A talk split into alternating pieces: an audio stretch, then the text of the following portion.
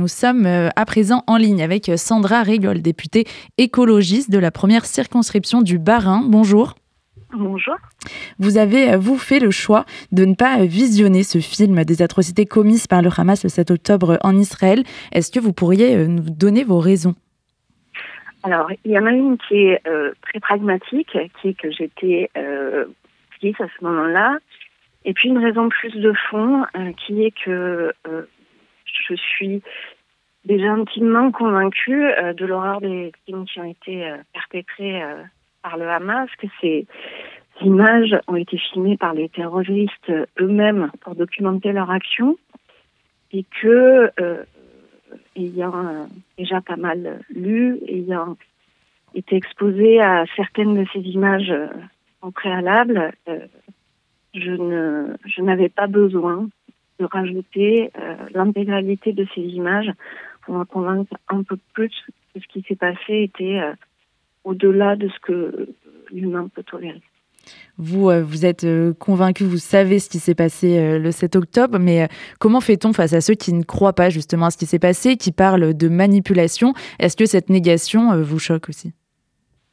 Alors, c'est très complexe parce que on aurait envie de dire, et je sais que le débat a déjà couru à certains endroits, que ce soit en Israël ou en France ou ailleurs en Europe d'ailleurs, est-ce qu'il faut présenter ces images qui sont une forme de documentation aux personnes qui doutent de la véracité des faits?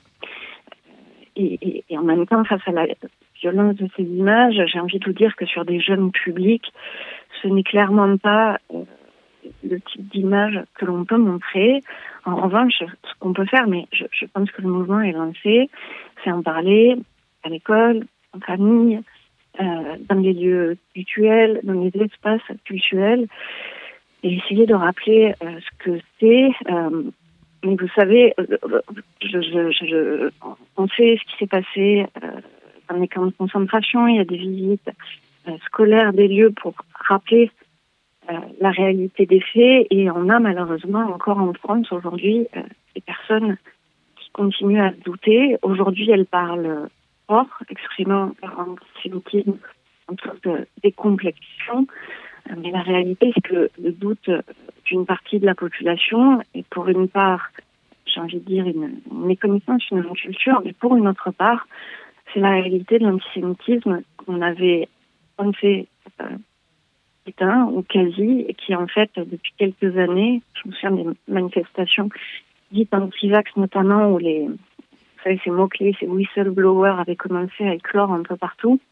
Euh, et euh, on voit petit à petit que ça se décomplexe les propos et que les serres complotistes sont les premières à, véhiculer euh, ces réécritures de l'histoire, ces mensonges et ces refus d'accepter la réalité.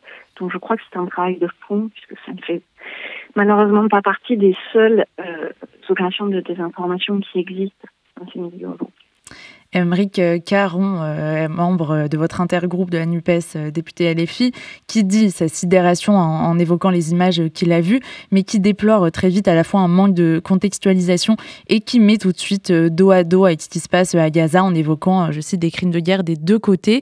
Est-ce que vous n'avez pas l'impression qu'on ne peut pas juste parler cinq minutes de ces atrocités du Hamas le 7 octobre?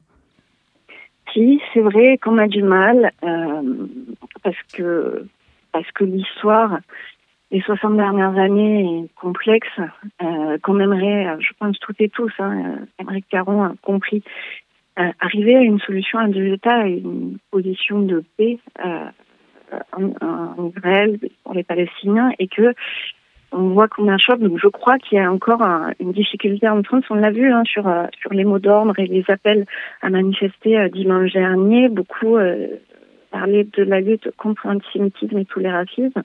Alors, je mets un petit bémol parce que moi, j'ai marché à Strasbourg. L'appel était lancé par la LICRA. Et donc, comme son nom l'indique, euh, la LICRA appelait à marcher euh, contre l'antisémitisme et tous les racismes. Et en dehors de ça, c'est vrai qu'il y a encore une, je ne sais pas comment le qualifier, une difficulté à assumer euh, de parler que d'un sujet ou que de l'autre et à ne pas toujours les mettre ensemble mais il y a une partie euh, d'histoire commune qui doit justifier ça, mais un vrai travail euh, d'interrogation que l'on a à mener euh, collectivement sur pourquoi est-ce que c'est si compliqué de ne condamner que les actes du Hamas, que cette attaque terroriste, sans pour autant oublier ce qui se passe à côté. Après, juste pour nuancer, je sais que l'armée israélienne était contre le fait de présenter ces images, par exemple, parce qu'elle considérait, et c'est un autre point de vue, que ces images sont des outils de propagande pour les terroristes, comme ils l'ont été dans d'autres attentats en France. Hein. On sait que Mohamed Merah, par exemple, avait filmé ces méfaits et que le choix a toujours été fait de ne pas les montrer. Donc là, elles sont montrées à un public très restreint, journalistes, politiques, euh, et j'oublie une troisième catégorie, excusez-moi. Et, euh, et, donc c'est un public très restreint, mais c'est vrai que euh, euh on peut on peut s'interroger sur cette volonté qu'ont les terroristes de faire des images euh, pour les diffuser les plus largement. Merci beaucoup, Sandra Rigol, députée écologiste de la première circonscription du Bas-Rhin, d'avoir euh, été notre invitée ce matin. Merci.